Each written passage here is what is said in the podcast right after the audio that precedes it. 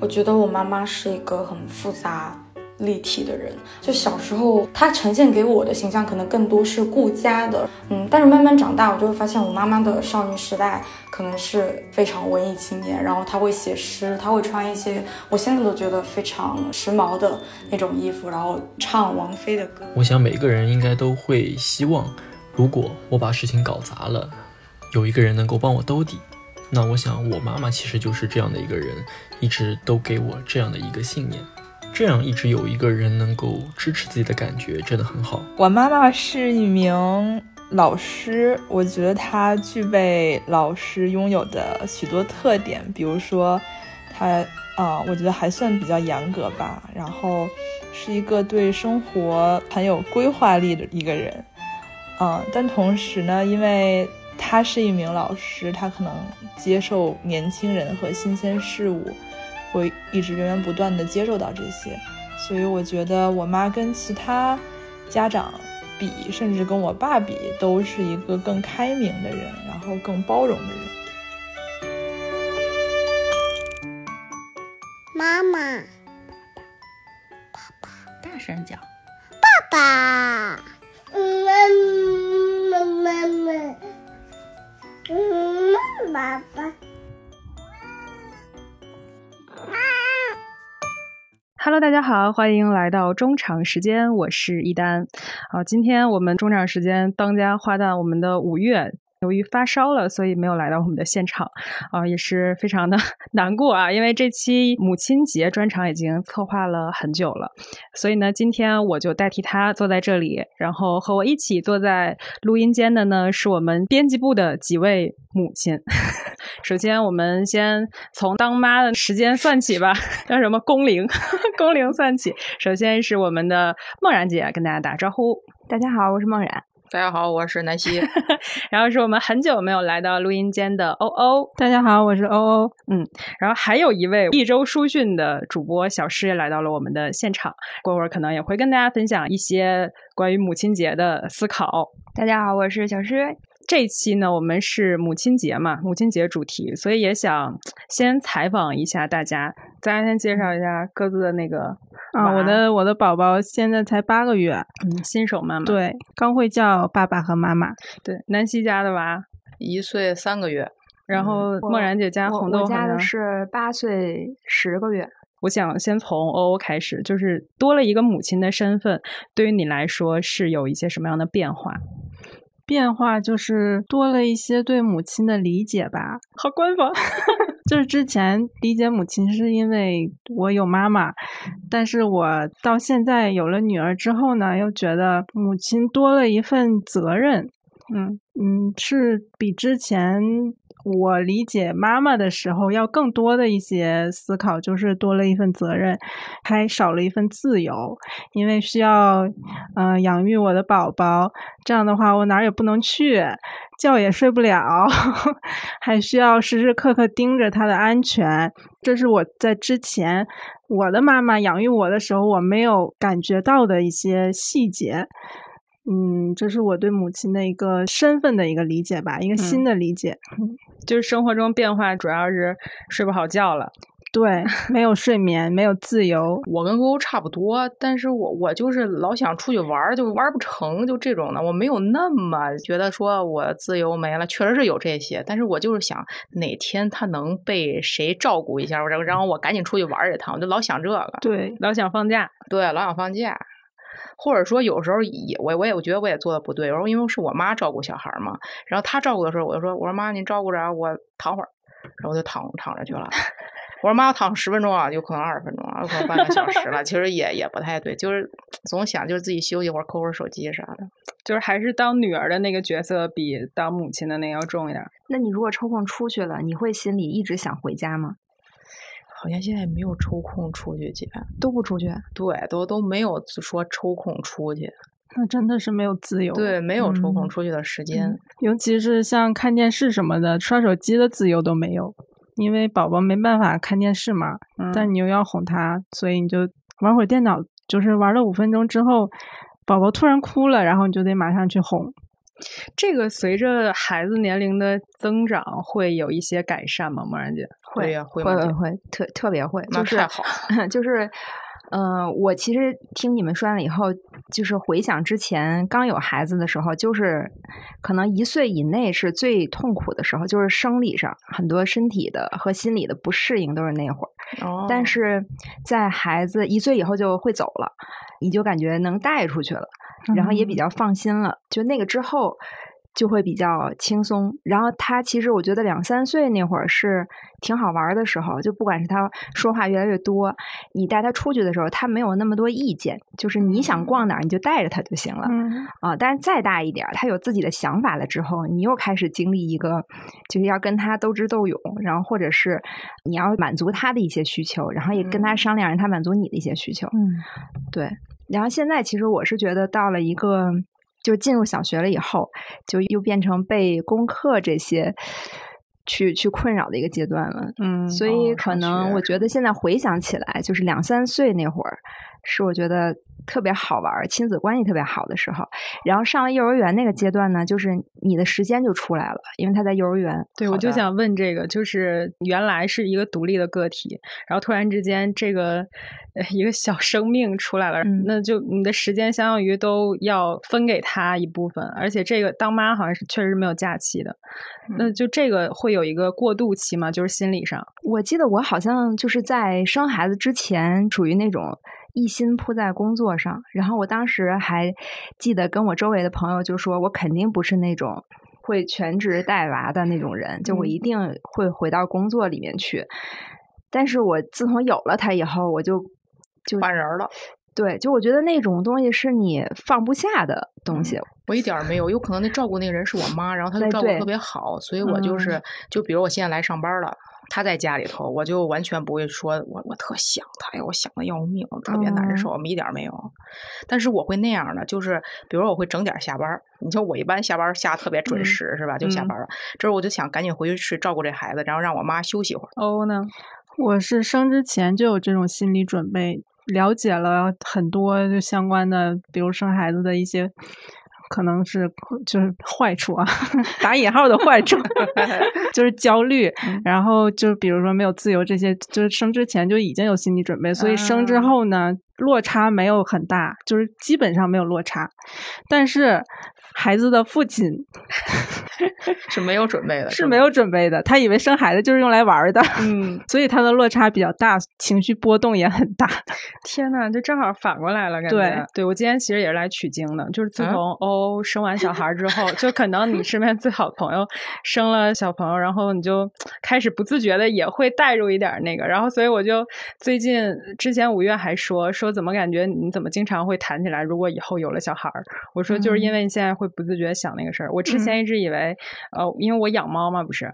然后我以嗯为养猫可能就跟带小孩儿也差不多，但是还是不一样的。就比如说比如说我那个猫要是半夜给我吵醒，就一个月里可能有两三回，我就已经觉得特别焦躁。但是我听欧欧讲他们家小孩儿，就每天晚上不睡觉 不睡觉的时候，我真感觉很崩溃。我想想就觉得很崩溃。但他那个崩溃是你身体上的崩溃，精神上就觉得哦，那好，我还陪着你玩吧。对，对，精神上有时候也这可能就是母挺磨的亲的磨的母亲的伟大之处，就是你虽然体力上崩溃，但是你精神上还是很平和的，就是想跟孩子在一起。那那因为是还在一岁以里，我刚才努力回想了一下，就是我第一次崩溃，就是气哭了我，就是他上幼儿园了以后。然后其实那个事情也很小，嗯就是我为了早上起来让他多睡一会儿，我就把他的衣服都先穿好了，哦哦，在他那个还没醒的时候，把校服什么都穿好了。然后他一睁眼发现这身衣服是校服，他就不想穿。等我去收拾好我的东西，再回到他那屋的时候，他就脱光了躺在床上。然后那个那个时候时间已经要要出门了，然后我是早上开车带他去。然后我当时就怎么给他穿，他都不同意。但是那一天他们就是要升旗，就要穿那个。然后我当时那股劲儿一下就上来了，我就觉得怎么了？这是就是我怎么养了一个孩子，养了一到三年嘛，养三年，我说怎么就这样了呀？是是我的不对还是什么？但是后来跟其他妈妈聊了以后，就发现别人家孩子也也是这样的，然后样瞬间就平和了。情况都差不多，全对靠头脑对对对衬托。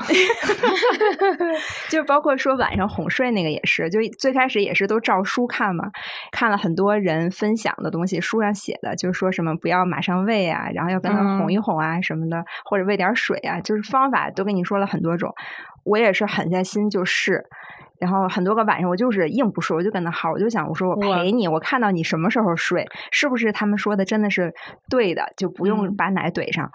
然后试了三天吧，然后败我就熬不住了。后来我就觉得自己舒服一点儿就行，对，嗯，然后就随便吧，你中间醒就是醒吧，反正你我喂奶也就喂上了，就是睡，他只要能睡，然后我也能睡，就高兴就行了。梦然姐刚才说照书那个，我想起来，就是好像我们这一辈儿和上一辈儿养小孩儿最大的差别，就是他们那个时候完全是凭着自己的那一套经验，或者是老人的经验，或者是自己的那个直觉什么的，就是没有这种照书养的。我记得大概十年前吧，就是刚开始大家纷纷照着网上说的那些养孩子，然后家里老老人就会特别不屑。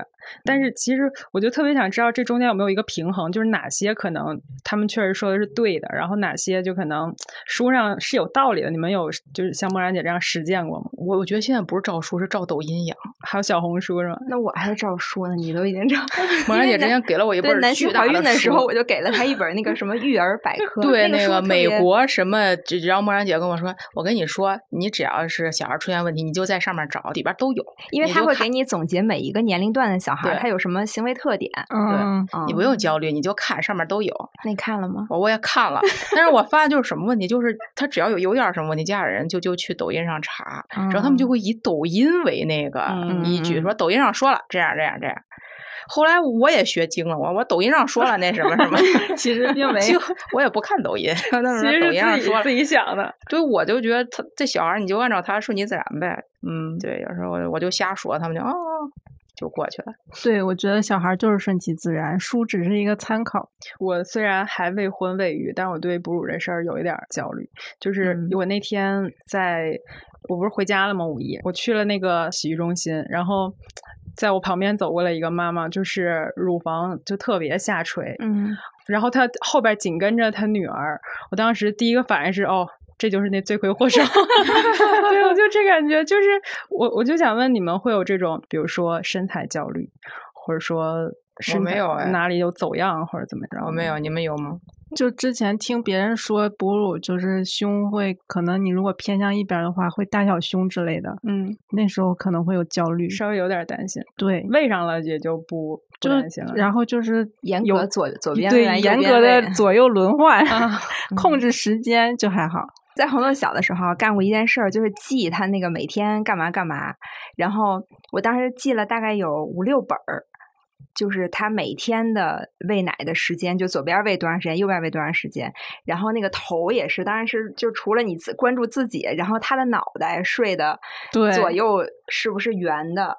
但就以前小的时候不是是让睡平头吗扁头，对，现在是让左边睡完，右边睡圆头它是圆头，对，然后我就记得那会儿我非常严格的记录，然后就看有没有偏，有没有什么的。但我是觉得，就是像二胎妈妈、三胎妈妈，那真的就是就很不容易。像其实生一个恢复的还挺快的，我觉得，嗯啊嗯，就是它不会有特别大的影响。还有什么妊娠纹儿什么的。听说是生的越多，就是后遗症会越大，对对对，你也很难再调回去了，因为它好哦多那个就是皮肤啊，还有那些内脏什么的，就是位置可能确实对，嗯，又多了一个不生二胎的理由啊！是是 是，像什么腹直肌分离，对对对就是你如果哦生了二胎，它就越难恢复。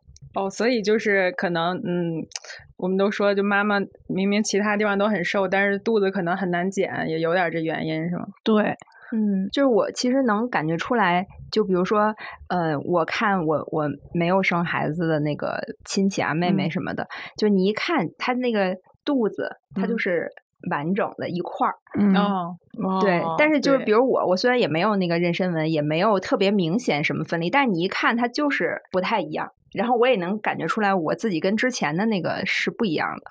关于就比如说刚开始变成新手妈妈这阶段啊，我还有一个问题啊，就是因为可能身边人亲戚什么的来看孩子，就大家会特别不注意。呃，妈妈的感受，尤其我们上一辈的那个亲戚啊、长辈啊什么的，尤其是这样，就可能他们不会考虑这个时候是比较敏感啊、比较脆弱什么的。你们会有这个方面的一些感受吗？我有一朋友，因为他比我早生了俩月，就是她当时她刚生完三天出院之后，她婆婆跟公公去，然后他们就说了一些话，他们说那个啊，这孩子太像那个爷爷了，呃，太像爸爸了，一点不像妈妈。叫平常听就觉得也就还行，就还行。对他当时就不行了，他就是愤怒。他说他会有这种情况。你呢？我好像从来没有经历过情绪的起伏。哇，你们俩真是就在座几位真是我没有我没有过这么平啊！我。对，我就还好，因为家里人也没有怎么说，对，就没有很敏感。南希有一次跟我发过一次脾气，发到你这儿来了。记得了，嗯，就我有一次，你是干嘛来着？我就摸了他一下后背，就是他那个肩胛骨的地方，我就说你驼背还是干嘛？你就很不耐烦。我不记得了，因为他是一个情绪超级稳定的人，然后那个不耐烦让我有一点惊讶，因为我就是就是碰了一下他的那个肩胛骨，肩胛骨，对。然后肩胛骨怎么了？然后 然后他说：“你不不要摸我，是吗？”嗯，怀孕的时候，怀孕的时候。对。然后我分析他应该是那个时间燥热，要不然他不会那样，因为他从来没有情绪。估计是那个我那会儿怀孕的时候很怕热，就是是吧？然后我就想起我妈也这样，我就理解了，因为我妈也怕热。我妈经常不耐烦，所以我 就 就很熟悉这个感觉。嗯，哦，她自己都没觉得。哎，但红豆小的时候，我那段时间，我我知道我自己情绪是不对的，是吗？对，就是我应该也是情绪很稳定的一个人，但是我那会儿我自己是觉得有点产后的，也不能算抑郁吧，就肯定是焦虑。嗯嗯，焦虑啥？我我什么都焦虑，我就是会把好多事儿都在脑子里想。哦，那是很久，那你不就很累吗？是不是？对，但是我控制不住。就我感觉现在想想啊，可能是因为以前一直是工作的那种状态和劲头。就是我不也说，我其实心里面是觉得我不是那个要去带孩子的那种性格，但是生了以后，就是他本能的，就是想要去照顾他，然后会跟之前有个反差。对，然后可能就会觉得跟自己的那个就是矛盾了，然后又没办法调整，你就真的是出不去。对，然后你在家里看到的所有东西都觉得很难受，但是后来就是一出去了，就是孩子大点儿了，那个事情就过去了。对，但所以当时有一些那种钻牛角尖儿的时候，就当时家里人也没有说我，也没有什么的，但是我我是知道的，而且可能也是像梦然姐这种小孩已经经历过好几个阶段了之后，再回去看那段时间，会觉得自己好像是跟平常有一些区别的。对，然后还有一个就是。你们仨不是家里边都生的是女娃吗？对，对，小姑娘，就是这方面会有一些，就是你会觉得是女儿，所以要格外就跟生儿子会觉得有一些不一样的。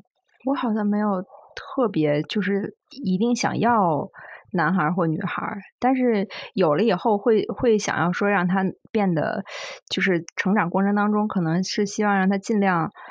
能勇敢一点儿，然后能开朗一点儿。哦，这个问题我一直想问你，就是给红豆去学那个跆拳道，这个是对对对，是有什么考虑吗？我最开始就是因为老生病，就一上幼儿园哦，刚上幼儿园的那一年就频繁的感冒。哎，这是为什么呢？就是因为他进入到一个好多孩子在一起的那个环境里面，以前你想群变了，对对对对，然后他不适应，要有一个适应过程。我就想让他去那个运动一下。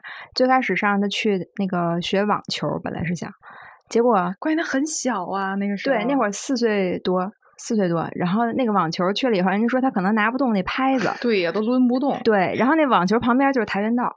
我就说，那你要不然试试也行，因为他小的时候就胆子很小，然后他害害怕那个男生，就比如说话嗓门大点的，他就不上那种课，或者是害怕。然后刚好那边那个教练是女生，他就去上了，结果上了半截他就哭了。我当时想，完了这可能不行。然后出来以后，我就问那老师，我说他为什么哭呀？然后他说，因为他没有跑第一个。哦，然后有胜负欲。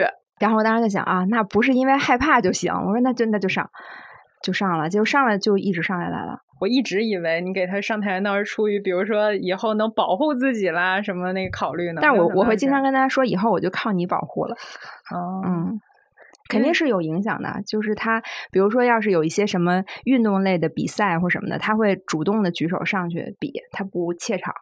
嗯嗯，但是以前就不一样，就以前是可能最躲在角落，因为他本来生日就小。我问这个主要是因为不是最近那个性骚扰啦，这个话题又被提起来了嘛，然后很多人就会说。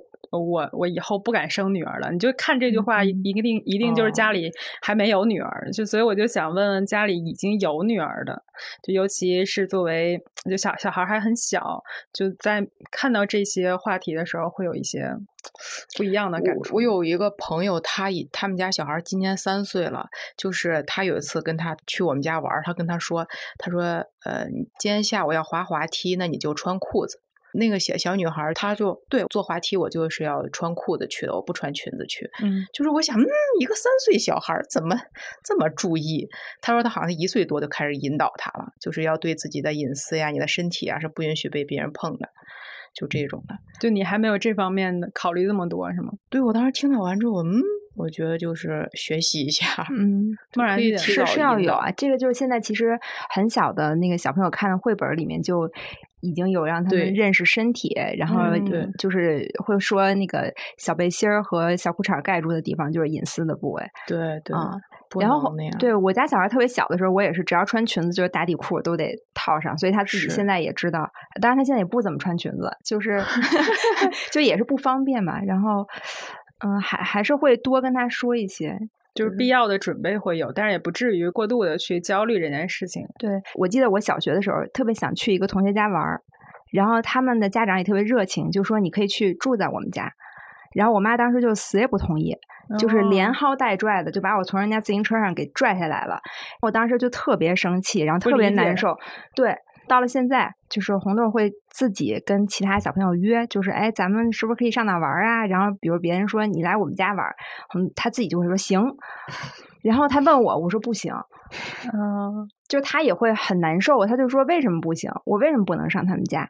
然后，但是有的对方家长就是很热情啊，就是邀你去，或者说啊，你住我们那儿也行什么的。但我就会心里有一道那个线，就是他不能自己住在别人家。对对嗯对，嗯，然后我我现在就理解我妈为什么那会儿那样，但那个记忆对我来说当时是挺难过的。但我在想，那个时候父母好像也没有会认真跟孩子讲过，不对，没有没有解释，他会告诉你他就说不好结果，对，不能去，嗯。我跟你说，解释其实更那啥，就我妈嗯是属于会跟我讲的那种，就但是其实这个事儿造成我很大阴影，就是她小时候总跟我讲那些，比如说那些案子。就直接你跟我怎么办呢对，直接跟我讲，比如说他他就会说长辈，就是比如说一些案子里边的那个施害者是身边很熟悉的男性长辈啊什么的，然后他就总给我讲这种。但我当时作为一个小朋友，其实我不是特别理解这件事情，我就会全盘的觉得那男性长辈可能都是有点危险的，对。嗯然后这件事情可能对我来说，它反而可能有一点点副作用吧。可能还是得在你什么对应的年龄，然后用那个年龄能理解的东西去。对对对，而且他直接讲案子就很很那 个，你知道吧？那看来还是绘本比较合适。对，你要用一种温和的方式跟他跟他说，跟他沟通，我觉得他应该会理解。对我妈那个方式有点太激烈了，这个时候就是生男孩的家长就应该重视起来，就是从小就开始教育男孩子要尊重女性。是的，对对对，我觉得女女孩子如果预防的话，确确实是预防不了，嗯你，只能让她注意，但是根源的问题，根源的问题，对。嗯那你们作为母亲这个角色，会有一些就是教育目标吗？就是希望自己的孩子会大概有一个希望他成为什么样的人？会在一开始有一个设定吗？还是就是像欧欧那样就随缘成长？不，我我是虽然是随缘，但是我会有一个设定，就是我希望他是一个有独立人格的人，这个听起来很泛啊，这个，就是很独立，嗯就是不依附谁，然后在心里边有一个标尺，就是这这么做是对的，这么做是不对的，是非分明。是非分明。嗯对，但是这个事儿吧，不知道能不能播。你先说，就是说每个家长的教育方式不一样，我就觉得他应该是这样的，但是我婆婆就觉得当一个这样的人有什么好？她就觉得这样的话可能会被人欺负啊，或者怎么样？对，是吗？对。我倒是跟孩子说过，就是首先是非观，我觉得很很重要。对，就是遇到比如他同学，他跟我讲一些什么事情，我会问他，你觉得这个事情是什么原因，或者是你你怎么来看这件事儿？然后另外就是我跟他说，你要诚实，要善良，要有礼貌。呃，其他的就是可能就是不怕事儿吧。对，因为现在。就是让他去练体育什么的，也是让他有一个大心脏。像他们，比如说去打实战啊，打什么的，就是会会让你至少站在一个比你高大的人面前，你不会说特别的胆怯啊，不敢说出你的一些想法。嗯，但是我也跟他说，如果遇到危险的时候，还是要跑。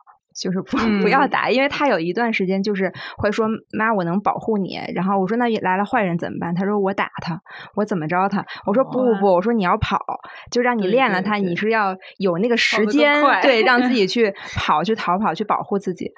对，有有跟他聊过这些。我有一个设定，就是我希望他能特别有素质。因为，因为我觉得身边特别没素质的小孩太多了。对，就是有一次我去那味多美买蛋糕，然后我就看俩小孩啊，就把那个蛋糕那小窗户给打开，那小门打开完手直接拿。拿完之后看了一眼，不行，然后给放回去了。我当时看见完，我都惊了。我是那种，就是哟，怎么着？这这必须得教育。我就跟他们说：“我说你们这必须得放，你还还用手拿？这别人怎么买啊？”对，我就直接上。关键后边的父母啊，就是也不也不会说觉得我说的不对，不会怎么着。但是他们也，他们全程就是麻木的，就是你随意。所以熊孩子就都是熊父母嘛？对，我也遇见过那种，就是在地铁上面穿着鞋踩座位上的那种。或者是他不小心就是打到你了，但是他不道歉，然后旁边的那个大爷还还特别帮腔的说：“那你就别跟他计较了。”嗯，就这样的。对，我觉得就是一个素养，就是我这点是我非常非常严格的，就是如果对我们家小孩的话，对，就我希望他能看到别人就是在你旁边的那个人，就你不能就是，比如就看什么看动画片放声音特大，这是坚决不行的，你只能听见你自己听见。对，嗯，这是一个，还有一个就是我希望他能有自己的兴趣。就我觉得身边，比如说我们家属，包括我爸我妈，就自己的兴趣都没有那么的足，有时候经常就看抖音看过去了。但他就是，哎，我希望我们家小孩能有一个自己的小兴趣，就他可以整天玩那个东西。嗯，对。好，那我们 这一趴其实聊的已经够多了，就是作为母亲这一趴。然后这不是母亲节嘛？就我们还有一个共同的身份，就都是别人的女儿，对吧？所以接下来我们就想聊一聊我们的母亲。就是大家觉得我们跟妈妈相处和跟爸爸相处最大的不同？我家是那种非典型的妈妈跟爸爸，就是爸爸更黏着女儿的那种，不是像那种父爱如山的。嗯，他是那种就是随时随地都在表达爱的那种。哇，对。然后妈妈也很经常表达爱，但是会理性一点。对，会理性一点。我们家也是非典型的，但是我跟欧欧是俩，就是我他是两个方面，就是我爸是那种嗯特别焦虑的。他对，尤其对于孩子的安全会特别焦虑。比如说，我一直到很大，然后我爸都说不能自己碰火，煤气不行，然后电最好也不碰。拔插座一定要两个手，就是全都是这种细碎的事儿。然后包括回家什么的，几点回家，全是我爸在给我制定规则。就是他是那种特别细心的人，但是我妈就是那种特别大咧咧，就怎么都行。但是他比如他会在就刚才我们说的那个什么那个性骚扰、性侵什么的，他他在意得上，然后他就特别直给的，就给你开始讲案子。就是他们俩是完全这种两极的，所以我能想起来，我觉得如果我爸是我妈，我妈是我爸，我可能会过。过得比较开心点，所以也是那种非典型的。典型是啥呀？就是呃母慈子孝，然后父爱如山。就是爸爸可能是，比如说我男朋友他们家就是特别典型的那种。他跟他爸都感觉不怎么熟，尤其父子之间嘛，真的就是两个人就是那种，他爸在外边忙什么也不会跟他讲，他都是从别人那打听到，然后平常也不会太多的去肯定他，他能感受到他爸的爱，但是大多数时候他爸都是特别沉默的那种存在，然后他妈是那种特别温柔、特别顾家，然后会会给打电话呀什么的那种。那我也不典型哎，就是我爸我妈对我也是那个散养的那种。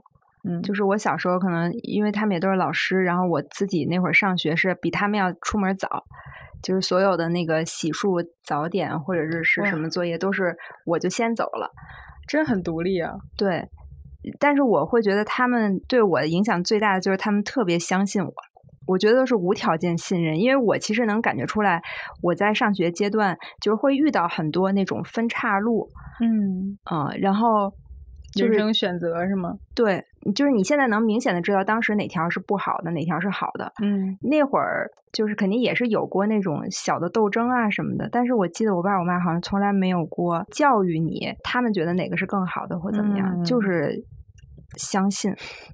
这点我觉得就挺难得的，嗯啊、就是他不管，但是他相信你可以做到，所以我觉得好多那种就是你自己的那种自驱力和负责任的那个东西，是通过这个里面一次一次得到的肯定。就巧了，我记得我妈是那种鼓励型教育，她就说我闺女这么聪明，就是没好好学，好好学肯定在前边儿。我会因为她这句话而学习，嗯。嗯。哦，对我我现在也会用这招儿。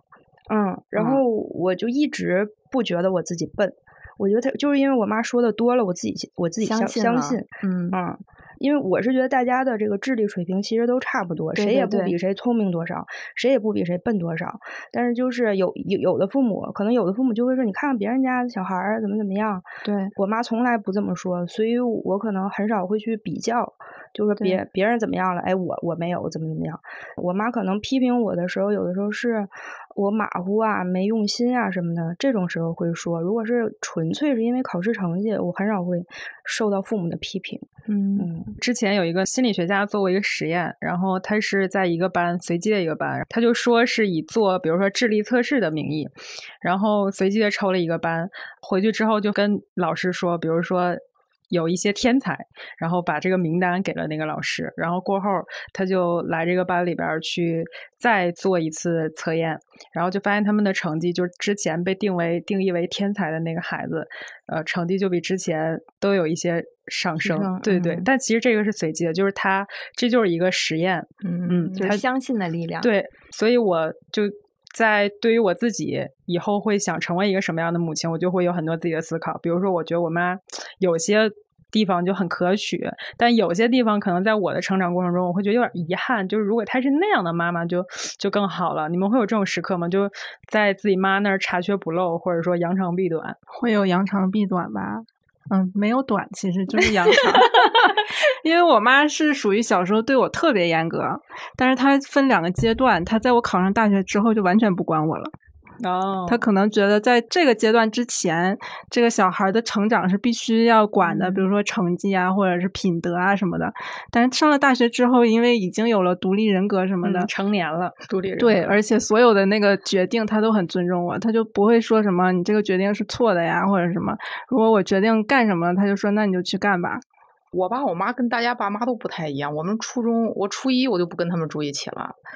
这么独立吗？我不住校，就他们就给我请了阿姨了，他俩就忙去了，所以我们也不咋打电话，所以我们就不熟是吗不熟，对，也就是也就是我在熟现在熟，现在跟我跟我妈更熟一些了，因为那个 带我妈现在带孩子嘛，就我们俩也没有吵过架，也没有什么，就相敬如宾。对，就是有就前一段吵过那一次还是两次，就那么一次两次，但是我们俩都嗯，居然还会要吵架。嗯，对，就在初中之前上小学的时候，那也平常也见的不多，所以就 没有大家说的那么多故事，没有啥故事。那你觉得之后你跟你跟你的女儿会会增加一些联系，还是对对，就肯定不能这样，就是要 距离太远了，就有点儿。所以我就想说，可以多陪伴陪伴她，就可以这样弥补一下，是不是？不能嗯对，就是避短，这就是不是叫避短？对，梦然姐那应该就是扬长。我妈其实也是分两个阶段，就是在好像也是大学之前，我我觉得她可能也是在就是当老师的那个角色里面。然后虽然她不怎么管我，但是她好多跟我的那些对话呀，或者平时我觉得还是特别理性，然后挺厉害的那么一个感觉。但我也不是记得很清楚了。但是现在我明显感觉她是变成感性的那个人了。就是你说中间的这个转变，我也觉得挺妙的。就是确实你人长大了，但是他好多东西他放下了，包括你你到现在就又有了孩子以后，他好像就变得越来越感性。然后你要说有什么扬长避短的，倒是也没有。但是我小时候觉得，因为他们可能过度的就是散养，然后我现在就会觉得，希望能跟孩子有更多的那种就是粘在一块儿的时候。而且其实小孩儿就是让我有一个特别深的感触，就是你越说他，他越抱你。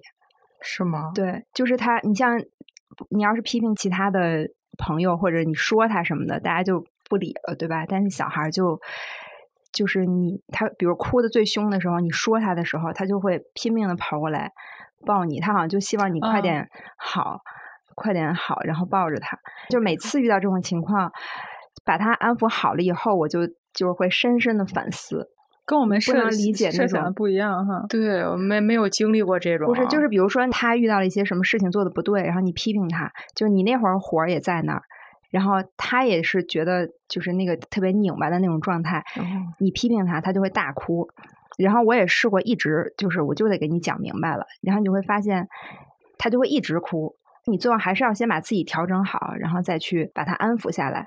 到后面其实他的那个哭的过程当中，他其实。是想要你的给一些那种抱抱啊，或者是就确定你还爱我。对对，所以我到后面我就是不太会说一直揪着他一些事情去说他，就是很快的先把自己调整一下，然后你再其实真的静下来，你想那个事情吧，就是也不是什么大事儿，但是你你每一次跟他有那个这种比较激烈的这种过程的时候，就自己还挺别扭的。然后就会等他睡了或什么的，就就开始想，哎呀，我我为什么会觉得这个东西就是不能允许，我非要批评他？就尤其是一睡了以后，哎呀，就觉得一切都安静了。因为我现在就是每天下班回家就跟打仗一样，就是接了他从课外班回家吃饭、写作业、洗澡，然后现在还带了那 OK 镜。OK 镜是啥？就是近视了以后戴的那个。哦。一通就是打仗的结束了以后，他终于躺床上关灯睡觉了，然后我就哎呀。松一口气，就开始想想，哎呀，我今天如果跟他有一些，比如我我就是很大声的批评他了，我就开始想，我为什么要这样？会会有有所反思。对，但是我如果是在开始之前，我提前做好了心理建设的话，就会很开心。所以这一点也是我觉得我我妈我爸挺厉害的。当妈妈的应该就是没有那种特别潇洒还是什么的，都是回到家的那一面，就是各有各鸡飞狗跳的生活。就我听你们聊，我想起来我小的时候，因为一件事儿，嗯，也不算责怪我妈妈，就是我跟她聊小时候的一件事儿。我上初中还是小学来着，有有一天下大雨，然后呢，它是那种突然下大雨，所以就好多小孩可能都没带伞。应该上初中了，因为大家那时候都有手机了，大家就纷纷接到妈妈的电话，反正就家里人的电话，问带没带伞呀，怎么怎么办？哎，就我没接着。然后我这事儿我就是。也不算难过吧，但是我一直就没有忘记这个感觉。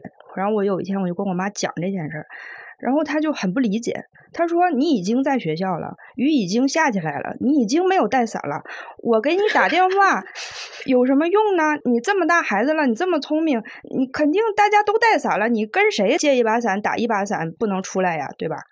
我说：“我要的不是雨伞，是那个电话。”然后他还是很坚持。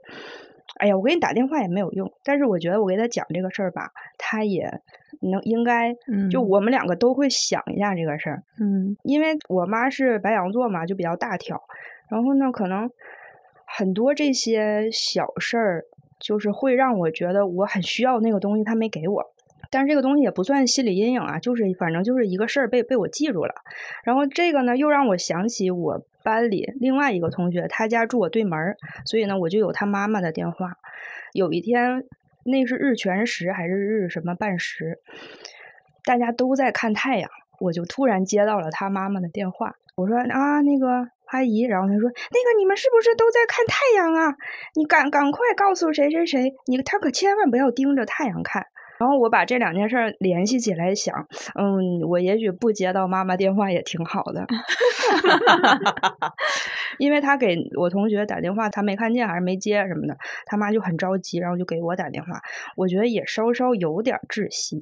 哎，现在就是我觉得这个大环境有的时候让我没有办法，就比如说我要是把他送到那个上课的地方，他就会说，你看别的小朋友人家自己就能去，就是为什么你每次都要把我送到那儿？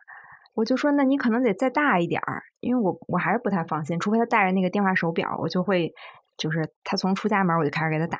你走到哪儿了？就是你得一直跟我说着话，或者比如说我带他去那个电影院，他要是上厕所，比如我去上厕所，然后他不在门口等着我吗？他现在就非常自觉的把一只脚从那个门那儿踩在那儿，让我看到他的脚尖儿。他就说：“妈，我在这儿呢。”然后现在就是我如果把他放到楼下，让他自己上楼的话，如果那个老师没有第一时间跟我说啊他到了，我就开始就是各种幻想，嗯，就忍不住。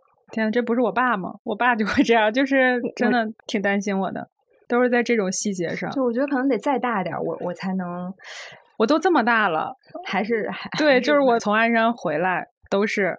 我爸还是会说到车站给爸打个电话，上车了打个电话，下车了打个电话。对，因为我这样你会觉得温暖还是觉得窒息？哦，烦，真很烦。从小到大都是这样，就是有的时候我会觉得，如果我爸妈这样的话，好像挺好。但是时间长了，你真的会，就像刚才小石说的那种，就是他总是在每一次，比如日全食或者每一次看到医院，他都给你打电话，然后跟你说，而且说大多数都是你别干嘛。而不是说你你干嘛干嘛，而是说你别干嘛，然后给你打电话问带没带伞。所以我就有一段时间，就我到现在都是我的那个独立是有点带着叛逆的那种，就是我觉得我我自己没问题。就像刚才莫然姐说那个红豆的那种，就是我不用你送啊，我自己也可以走到那儿什么的。但是我对于我妈那个设想，就是我有时候也希望她能像人家妈似的，就稍微温柔点。比如说我跟我妈去爬山，鞍山有一个很有名的叫千山，我头一次跟我妈去爬的时候就很陡嘛。然后我就有点害怕，我上去的时候就说：“妈妈，我害怕。”你知道我妈跟我说什么吗？我妈走在前面，头也不回的说：“妈不希望你是那样的女孩儿，就是我不希望你像别的那个女孩似的那么娇弱啊，你往上爬。”我当时已经在山上了，然后她 一点都不安慰我，我腿都抖了，然后在那儿就听我妈说：“往上爬，勇敢点儿。”但我觉得这种还中和一下，一个人这样，一个人那样，不挺好的吗？要俩人都这样，你也不行。就是都反过来了。我希望在我妈那儿看到特质，我妈没有。然后我希望那如果他俩的特质对调一下，你觉得是合理的？就非常合理。就就那样吗？对，就很合理。比如说我爸那个对我，就比如说有时候他他比较大咧咧，他没有那么多关注，我就觉得还挺理解的。但是如果是我妈像我爸那样，啊一天打好几个电话，然后问什么什么什么的，然后我我觉得。我站在一个女儿的角度，也会觉得好像也多了一点理解吧。但我爸一那样就会显得他磨叽，你知道吗？一男的那样他就显得他磨叽。然后一个一个母亲那样，就 这可能也是聊到，就是我们是不是会给母亲贴一些标签？你们会感觉到一些？我觉得你刚才有点那啥了，有点性别偏见了。对，就是说，是不是有点就大环境是不是也是这样？就是对于母亲应该干什么和对于父亲应该干什么，好像是会有一些标签在的。对。是吧？就我，我现在我都觉得好像对姥姥奶奶都开始有一些标签了。就比如说，反正我身边很多都是这种，就姥姥带孩子多，然后他们就会觉得奶奶不带孩子是正常的。然后或者说，呃，爸爸不管孩子是正常的，但是没有人说就妈妈可以做什么，都大家都在说妈妈不可以做什么。大家都觉得妈妈就是时时刻刻管孩子是正常的。对，就妈妈好像就应该是超人。然后如果你不是超人的话。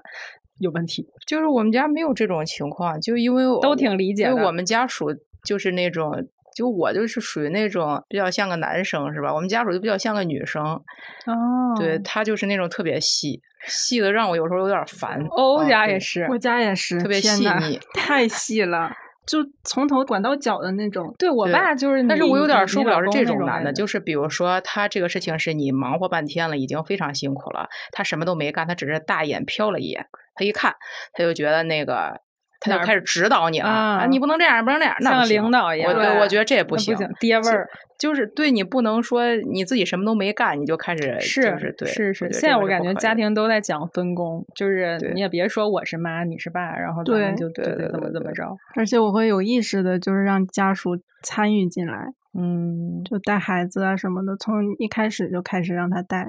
其实我觉得现在好多爸都做的还行，对，就是年轻的爸啊，对这个做的还不错。时代可能确实是也进步了，而且妈妈的那个意识也会比较强，就不会像之前那样任劳任怨，就什么都是你你抛过来，然后就都应该是我我做。就包括现在我回家，我长辈女性长辈姨呀、姥姥呀什么的，也都会跟我说什么什么你就别干，就从一开始就别干，然后到时候就不会在这方面有那么多分歧。但我还是觉得好像。你自己给自己的禁锢也挺多的。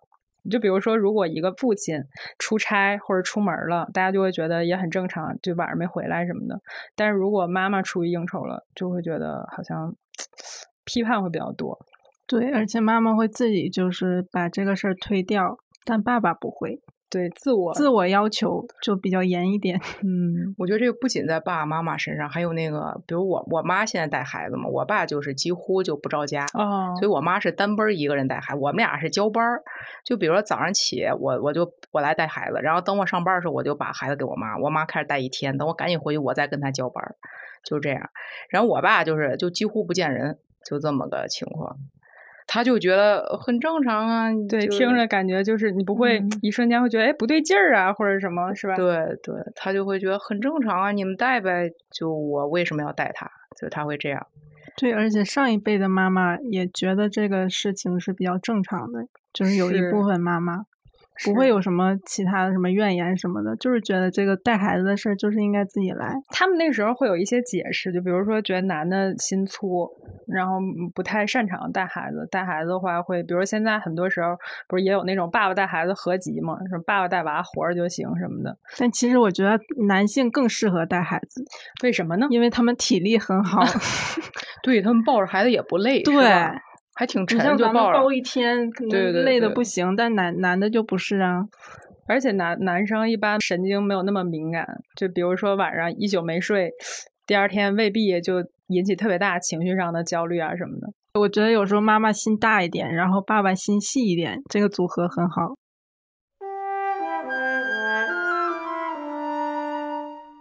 好，我们现在把话题拉回来点儿。刚才说了，就是我们妈反正都不是那种特别传统的那种，就是我我们理解上，比如说那个人世间里边儿那种传统的母亲的形象。那你们有没有去打听过自己妈年轻时候的事儿？就是她作为一个没结婚、没生娃的时候，作为她自己的时候的那些那些事儿。比如说我啊，我就知道我妈以前挺能谈恋爱的，对，好像挺能处对象的。然后遗传给了你。反正这个是我，其实我在听到这些八卦的时候，我会觉得眼前一亮，就是我会觉得她跟我心里的那个妈妈，嗯，好像有了一些偏差，就是你会会觉得她不是只是我的妈妈，她原来也是她自己，然后原来也是那样的一个青春少女。你们回家会打听这些事儿吗？我印象比较深刻，就是她很好追，因为她性格是比较厉害那种吧，家里也是老小，就一共三个孩子，他排老三，然后可能从小也是那种家里很那个很宠着呀，然后性格就看起来很厉害。然后可能在学校里啊，在班里，因为那个能歌善舞的吧，会唱歌会跳舞，但是我这些也是听他说的，说很多年以后同学聚会什么的，都说那个，哎呀，早知道你这么好追，当时那班里男孩都不敢追你，那也让老郑一追就追到手了。这也是我印象比较深的。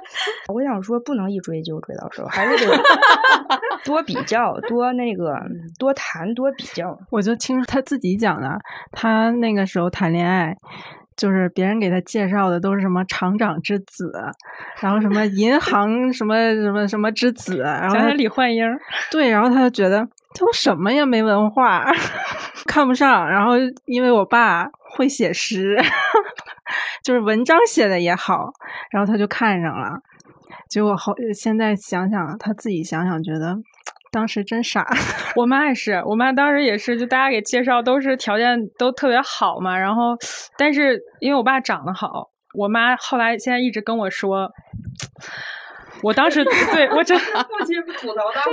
我一直问他，我说你为什么要选我爸？然后我妈说当时不懂啊，感觉是年少轻狂了，是不是？对，那对应的就是有没有觉得哪一个时刻会觉得好像突然发现哦，他也会老，或者已经觉得妈妈确实是老了。其实已经觉得他确实是老了，就是在他经常各种毛病，就啊全身上下哪儿都不好的时候，嗯然后白头发很多，就需要总染发的时候，嗯，就觉得他老了，但是又不想承认他老了。对对对，不想承认这个是真的。就是会觉得，我觉得每次一看到这种时候，就会觉得啊，想回到小时候，就是那个时候，爸妈好像身体永远都是那么好。对我妈，她自己也总说：“哎呀，老你妈老了，你妈什么眼神不好啦，啥啥的。”我一般这些话我听见了以后，我其实我心里面也也我就啊行，我知道你老了，但是吧，我自己那个感觉没有彻底的接受。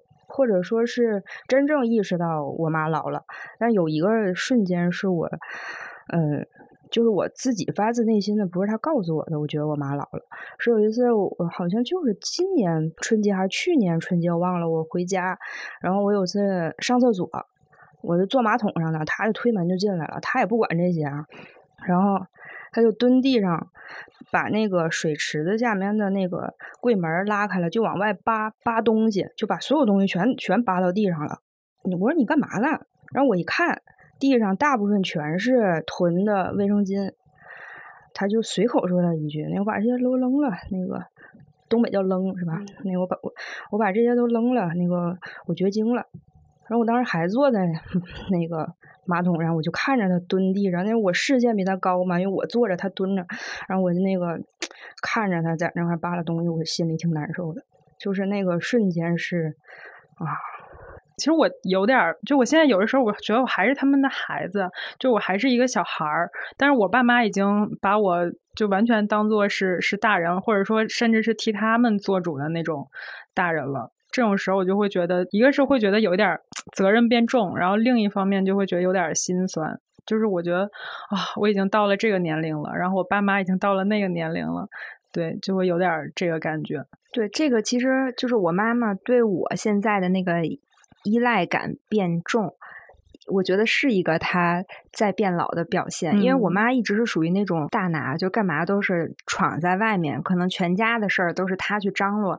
然后以前在学校的时候也是，所以她整个人的状态也是挺年轻的。而且我妈他们家里面就都没有白头发，但是到现在可能就偶尔有一两根的时候，反而更觉得哎呀，本来一直都没有白头发，然后现在她可能就跟我。打电话打的会很多，然后有一些就是什么大事儿、小事儿的，他都愿意打电话去聊一聊。然后我可能变成了那个安慰他，嗯，对，会会去给他讲这个道理，你应该怎么去想。然后我妈就说：“嗯，那那你可能是比我理智或怎么样。”但是我觉得我妈年轻的时候绝对不会，对对对，是这样的，对对对，嗯。对，我还想到一个，就是从妈妈们的角度，就是我我妈跟我婆婆都说过同样的一句话，就是我生了孩子之后，我就说她什么时候能就是自己睡觉啊，或者什么时候能走路啊什么的，就盼着她长大。但是她俩就不同时间同样的说了一句话，就是说等他长大你就老了。嗯，就他们可能就是。在这种情况下，就发现自己也老了。我我还有一个事情，就是红豆在特别小的时候，我带他去那个奥森玩，然后那不有网球场嘛，他就想看，然后我们就站在那个网球门的门口，他门没有关，然后那会儿还刚会走路，然后我跟我妈带着他在那看人打球，突然间一个球飞过来，然后我就没有任何的反应，我就傻住了。我妈一手就把那个球挡了，那个球就在小孩脸的这个这儿，然后我妈手就挡在孩子的脸前，把球挡掉了。当时那个事儿记忆特别深，然后我就会跟孩子说：“看，姥姥救你一命。”但是到现在，我妈有一次突然就说她脚后跟疼，然后她走路就老说好像走不了长路，就脚后跟疼。然后也看了，好像也没啥特别怎么着，可能就是劳损啊之类的。然后就突然间从一个那种 健将的感觉，因为他别的运动也都上手，打个乒乓球啊、羽毛球都能打。然后突然就觉得，哎呀，好像。就开始挑哪个鞋好走路，就那个那会儿也挺对，挺别扭的。嗯，对我妈也是，之前都是小裙子穿着，然后各种款式都买，但现在就是变成了运动装，哪个鞋好走就买哪个，也不用看好不好看了。然后就 T 恤、短袖什么运动裤什么的，就再也没见她穿过那些裙子。那刚才也聊了这么多嘛，就是大家会有一些，比如我刚才说人世间的那个。那里边的那个妈妈，你们会有一些比较印象深刻的什么电影啊、电视剧啊里边，就是那那种妈妈，或者说 有哪个你觉得，哎，我妈要是那样，就一个理想型的妈妈，会有那种吗？就最近小红书很火的说雪姨嘛，就《情深深雨蒙蒙》里边那个雪姨，虽然她对那个依萍什么的特别差，但是她对她自己的孩子都特别好，给什么如萍找对象，就是要看什么家境啊、人品啊什么的，然后跟尔豪说也是想让他好什么的，大家都说她是一个，就是虽然是反派，但她是一个合格的母亲。她可能就是因为太合格了，所以才成为了反派。反而是依萍的妈妈，就是大家都觉得她不太合格。对，因为他让依萍去什么，在大雨里边又又又去找他的爸爸要钱，然后然后依萍受委屈了，他也不会站出来去解决这个问题。哦，哎，你说这个，我想起来，就是我我一直希望他是那种护犊子的妈。就是特别护着我的那种，但他就不是，他就是那种老好人。然后大家都觉得他性格特别好，但是我就觉得他对我和对别人不都差不多。就我没有感觉到我作为他女儿，然后我的特别之处。所以我其实理想型就完全不是我妈那种妈。我就希望他是就多一点点那种母性，或者说多一点点那种保护的感觉。我觉得就是刚才听你说，好像就是我觉得现在年轻的妈妈们好像要比自己妈妈会表达很多。对，嗯啊，就是。我现在比如说送孩子上学之前，我都会说 love you，然后我也让他跟我说 love you，然后他就很害羞，他说干嘛呀？因为他一下车就有同学，你知道吗？然后我就会开在开着那个车窗，我说 hold on，，然后就是我其实是你，我我其实是希望就是让他会觉得，呃，这个是一个每天都可以去说或什么的。然后他呢，就其实比我要含蓄一点儿，就有时候我跟他吵完了以后，我以为他在屋里生闷气，他把门锁起来。然后过一会儿他自己就开了，我其实那气儿还没消，我就想还锁门了，然后我就进去了。进去以后，我就看屋里观察了一下，他桌上就会立起一个纸牌，嗯，然后他那个牌子就写说，下次一定要先和妈妈商量，不要不错，不要好懂事的孩子。他做了一个那种三角形的立牌立在自己的桌上，然后我瞬间就受不了了，然后我出来就反思了，你知道吧？对，想一定得反思，这种时候你还不反思？然后我就一边 就是眼泪就要流出来，我就说。哎呀，我以为他在里面可能就是发脾气，或者哭了。我觉得就是这种表达，就是我看到了，然后他也可能也真的听到我说的了。这真的就是我没有想到的。这这我们家没出现过这种情况。他还小嘛，我觉得就是好像我们作为女儿，然后就会有那些时刻是会觉得说妈妈跟我们想象中不一样。但其实当你成为了妈妈，然后你更多的是在孩子身上能看到，就是小孩儿跟想象的也是。是完全不，就是他能给你的爱，然后包括能给你的很多东西，都是你在人生的前几十年里完全想象不到的。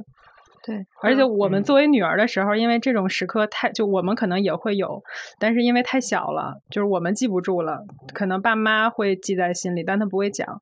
但是等我们再到这个年龄，然后再遇到这这些事儿的时候，就会特别大的震撼。所以我觉得育儿好像真的是一个很，就是一个。听起来就很宏大，但其实具体到每一个细节都挺需要就做功课的一件事情。所以，其实我们长这么大，然后能成为一个还还可以、还不错的大人，其实我们的父母也挺辛苦的。对，所以就是在。母亲节啊到来之际，还是向天下所有的母亲说一声你们辛苦啦！然后也包括在座三位啊，你们辛苦了，谢谢谢谢。对，在最后呢，我们就聊一个稍微轻快一点的一个小问题，结束我们这次的节目。就是这不是马上母亲节了吗？其实每次想礼物也挺麻烦的。就是各位有没有期待收到的礼物，或者说，哎，已经做好了那个功课，已经决定送什么了，可以跟我们听众分享一下。我觉得比较实用的就是怎么送都不会出错的。嗯，一是护肤品，还有啥？然后第二个就是珠宝和首饰。哦，这个是对，因为比较保值，又又比较好看。对对对。第三个就是衣服，嗯，衣服、鞋什么的。我这次给我妈买的是。我觉得那种简易的那个按摩的也行。简易的按摩的，你就不能送个按摩椅吗？家里没地儿摆啊，关键是。但是这个我研究过，就是它有的时候按不到那个穴位，你得试。对，有一些就是适合自己的那个，得得去试一下。怎么都没有人摁的舒服，对，怎么都没有人摁的舒服。对，这种也不能跟他透露，这样他会说：“那你送我张卡。”就是，真是哈。对你不如说妈，我带你去按一次，比如十次性也行，就是你可以带他 去，是吧？他给你来句：“那你给我充一张一万块钱的卡呀。” 这时候你就会。我我妈是因为她平时自己就特别爱买，就我妈现在有时候自己会说，她说我现在得了一种病。我说什么病？她说我现在成购物狂了。然后，然后我我最近就在跟那个红豆商量，我说咱们送姥姥一个什么呢？然后我就开始捋，也是鞋呀、衣服呀、包啊什么的看。然后红豆就说姥姥这些东西太多了。然后对，而且其实特别好的东西，我觉得我妈反而现在不会拿出来戴了，就是她会觉得，哎，我也没有那场合，然后特别贵的我也舍不得戴，所以有的时候就是比如说带她去吃个饭呀，或者是买一些那种，就是她可能就是现在会很喜欢那种花朵。或者是颜色很多、很鲜艳的那些东西，但是它肯定不不贵，但是他会觉得瞎戴心情就很好，对，所以我会跟红豆可能就是去挑一些那种又不太贵，然后可能就是今天换这个，明天换那个，就那种可能会就是庆祝一下这个日子吧。其实它可能仪式感，对对对，就是在这一天有一个让你心情好一点的东西，但是可能更多的就是像像真的要是想去让他买个大件儿啊什么的，嗯可能也不用非得。集中在这一天，对吧？对对对，小诗有吗？我妈和我爸五一来看我了，然后我带他们看了一场音乐会，然后我妈发了条朋友圈，就说这是我女儿送的母亲节礼物。五一离母亲节还挺远的，其实啊，其实我也没有这意思，他自己发朋友圈。然后后来我陪他逛街，我寻思我带他试试色号，因为我是擦紫色调的口红，很很好看。然后我妈就没有这个色号的口红，在她的认知里，口红就是得是那个色调，红色的。我就想带他试试，我俩就在专柜试试试，果不其然有一个特别小众的紫色调，他擦特别好看。然后也果不其然太小众了，那个专柜就没有货。要在专柜买，他自己就能掏钱了嘛？没有货，我就在官网。我说那我搜搜官网，官网上有。我说那我帮你在官网上买吧。后来我想，等他收货的时候，那就快到母亲节了。我说那那我也不好意思跟你要钱了，这就是他的母亲节礼物。一般是什么母亲节礼物？我就是送的鞋，就跟欧欧说的是，就是送都是这种服装类的。所以我觉得其实。嗯，送什么服装类？就是他现在需要啥？对对，嗯，需要什么？然后就算真的没有需要的，也是不用觉得特别的麻烦，就是还是比如说像梦然姐一样，就。主要是一个仪式感，让他知道，就在这一天，就不只是这一天，他我们很感谢他们。就是其实一年三百六十五天，我们都很感谢他成为我们的母亲。但是这一天是格外的要，就是要表达爱意的一天。对，所以我觉得还是要多表达一点。对对对，还是要多去表达爱意。然后也祝天下所有的母亲节日快乐，节日快乐，节日快乐。那我们这一期节目就到这里啦。然后我们的中场时间也同步在小。小宇宙、喜马拉雅、苹果播客、网易云音乐同步上线，然后也希望大家能够多多关注、支持我们。那我们下期再见啦！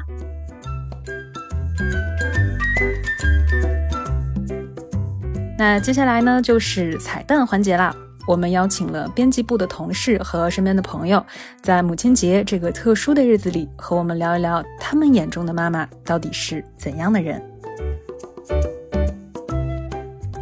我觉得我妈是一个挺辛苦的人吧，肯定一方面是觉得说，嗯，可能作为母亲本身就要为很多家长里短的事情去牵绊，她要操挺多的心，这个这方面肯定是你作为孩子来说会感受到一个母亲的辛苦。另外一方面也是觉得可能在这两年会感受的更明显一些，就是。可能我妈本身是一个挺文艺的人，能感觉出来，她年轻的时候，或者说在她还没有进入家庭、没有成为母亲之前，嗯，是很喜欢这种比较文艺的东西，或者说对这些东西是挺有感触的一些人。但是可能因为当时的环境也好，或者说，嗯，进入家庭之后，这种生活的琐碎，慢慢的是会把这些东西消解掉的。那。到了现在，当他开始意识到自己真的已经进入了老年，那可能慢慢去回忆自己年轻时候的一些生活的时候，这样的情感会流露的更多一些。那作为一个孩子，你再去听他聊当时的这些事儿，你就会感觉说，好像这种生活的辛苦，把他更自我的那些东西，慢慢的就一点一点的掩盖掉了，或者说。消解掉了，他其实，嗯，很长一段时间，他的生活并不是他更自我的那部分所想要过的一个日子，但是他要承担作为一个母亲的这些责任，所以从这个角度，嗯，这两年来说，我是越来越觉得，其实我妈还是挺辛苦的。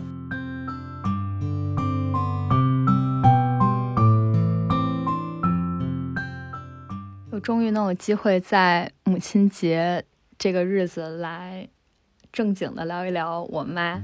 我觉得如果用一个词儿来形容我妈的话，很贴切，就是拧巴。我妈真的是一个特别矛盾、很纠结的人。一方面，她真的是一个很传统的女性，因为她的经历、她的爱心都给了这个家庭。不管是照顾老人也好，还是我从小到大，他都在陪着我学习、照顾我，一直到我考上大学。呃，另一方面，你会发现他其实内心还是有那种少女的叛逆心。我记得我很小的时候，他就会带我尝试各种新鲜的事物，吃喝玩乐，就包括带我去滑雪，就是在还没那么流行的时候，就会带我去北京的郊区滑雪。包括他挣到第一份工资是那时候九几年，是请大家吃肯德基。当时肯德基来到中国不久，然后那也算是一顿大餐。他会特别的喜欢尝试新的东西。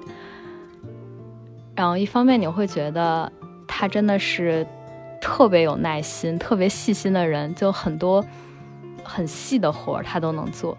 但一方面呢，你会觉得他特别的固执，然后脾气会。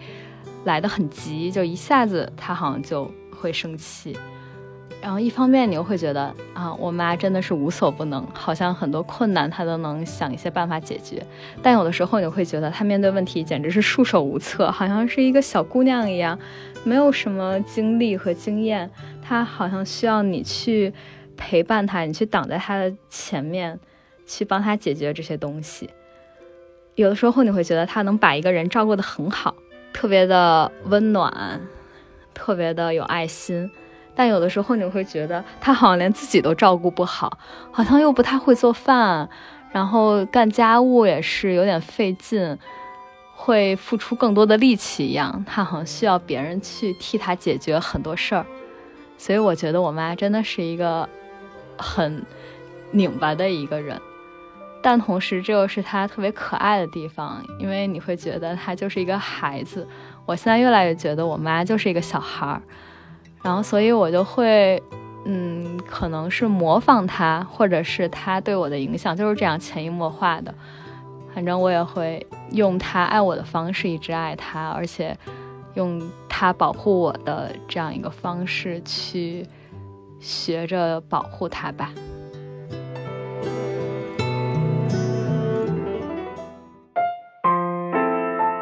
我觉得我的妈妈是一个什么样的人？这个话题会立刻让我想到我的小学作文，就是那种写我的母亲、我的父亲。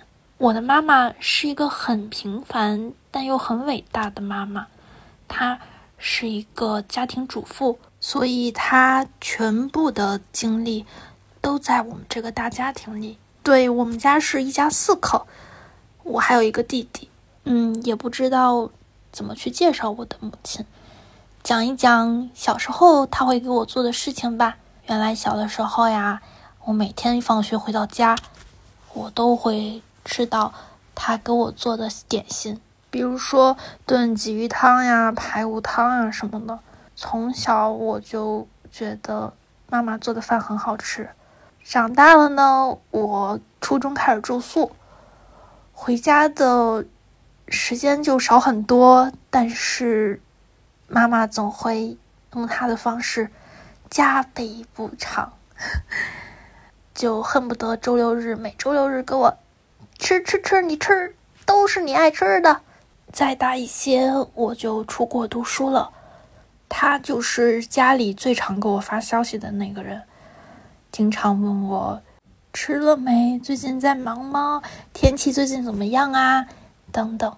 出国那几年，我的微信名都很长，他会把我的微信名备注成我所在的城市和我当时读的学校的名字。他在用他自己的方式来来记忆他闺女的当前状态，我也不知道怎么描述。总之，他的想法就是不要跟我聊的时候，或者别人问起他的时候，他不知道我在哪儿读书，然后他也不想，他也想记着我什么时候出发的，下次回来到底过了多久没有见等等。然后他还会去关注我那些学校的公众号，就我现在毕业这么久了，他还会关注那些公众号发的新的推文。然后现在工作了。周末回家的时候，我还是会像小孩一样，就和他说：“啊，妈妈，我今天想吃什么什么什么。”他就很开心，他就说：“好，给你准备着，快回来吧。”这就是我的母亲，一个平凡而又伟大的母亲。她爱着平凡的闺女，用伟大的母爱填充着她闺女的过去、现在和将来。我可爱的。丽妈妈，祝你母亲节快乐，爱你哦！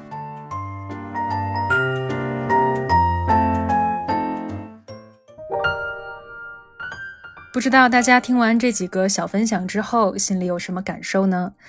我想，作为妈妈，如果听到自己的孩子说出这些话，应该会非常感动吧。那么，在这个特殊的节日里，大家又会为自己的妈妈准备什么样的礼物呢？其实一般过母亲节或者是妈妈过生日，我都会给她送一些礼物，嗯，或者是她想要的东西之类的，嗯，因为我妈妈她和我爸爸平时都不在北京生活，所以母亲节的话，这次可能是没有办法陪她过了，但是应该会给她准备礼物吧，或者是发一个红包，嗯，可能他们到了这个年纪。不会有那么多说想要的或者是想买的东西了，那发一个红包的话可能会更实际一些，他们可以拿这个钱去下馆子呀之类的，或者说等到他有想要的东西的时候，他就可以拿这笔钱去买。今年给我妈过母亲节的话，我打算，嗯，回家看看她，给她做顿饭，然后我们一起吃饭，可能出去走走。往年过母亲节都是买花啊，买点礼物送给她。最近两年会有的时候给发红包，打点钱，就是因为不知道她最近需要什么或者想要什么，可能也不太一定有时间可以陪她一起去买呀、逛街什么的，就会说那你自己喜欢什么就买什么好啦。虽然我觉得母女之间这样也能很直接表达情感，并且我妈肯定知道我是爱她的。但是会觉得好像什么节日都可以通过打钱来表达庆祝和祝福，所以今年的话，因为我平时是一个不怎么做饭的人，我觉得如果去做一些特别的事情，可能更可以用来庆祝这个母亲的节日。嗯，在母亲节的时候，我肯定是会给妈妈买礼物的，因为我觉得。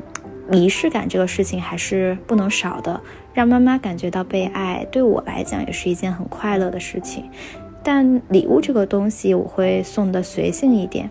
通常呢，我会买一束他喜欢的花，然后带他吃个大餐，或者是呃有一些他喜欢的首饰啊、护肤品这样的小东西，感觉就是对他有用，然后他又喜欢，是最好的礼物。